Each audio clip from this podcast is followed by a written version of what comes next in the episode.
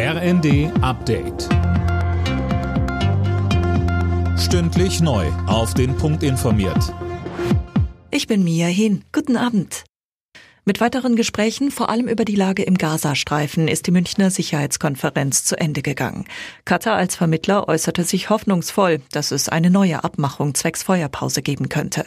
Direkte Gespräche zwischen israelischen und palästinensischen Vertretern gab es nicht. Aber, so MSC-Chef Christoph Heusken im ersten, Was passiert ist, ist schon ein Gespräch zwischen dem Präsidenten Israels und dem Premierminister von Katar, der ja eine ganz entscheidende Rolle spielt. Und ich hoffe sehr, dass daraus auch doch sich äh, jetzt Fortschritte im Hinblick auf einen möglichst schnellen Waffenstillstand ergeben, damit dieses schreckliche Leiden der Menschen aufhört, damit endlich die Geiseln freikommen. Trotz der laufenden Vermittlungsversuche zwischen Israel und der Terrororganisation Hamas an der geplanten Militäroffensive im südlichen Gazastreifen will der israelische Ministerpräsident Netanyahu auf jeden Fall festhalten.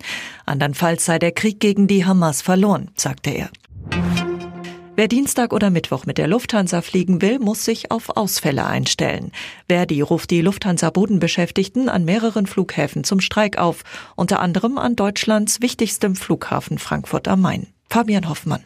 Betroffen sind neben Frankfurt noch sechs weitere Lufthansa-Standorte, nämlich Hamburg, München, Berlin, Düsseldorf, Köln, Bonn und Stuttgart. Hintergrund ist der Tarifstreit zwischen der Gewerkschaft und der Lufthansa. Verdi kritisiert unter anderem, dass der Konzern bei den Piloten finanziell nochmal ordentlich was draufpackt, bei den Bodenbeschäftigten aber nicht mal die Inflation ausgeglichen werden soll. Mit dem erneuten Bahnstreik will Verdi jetzt nochmal Druck machen, bevor am Mittwoch weiter verhandelt wird.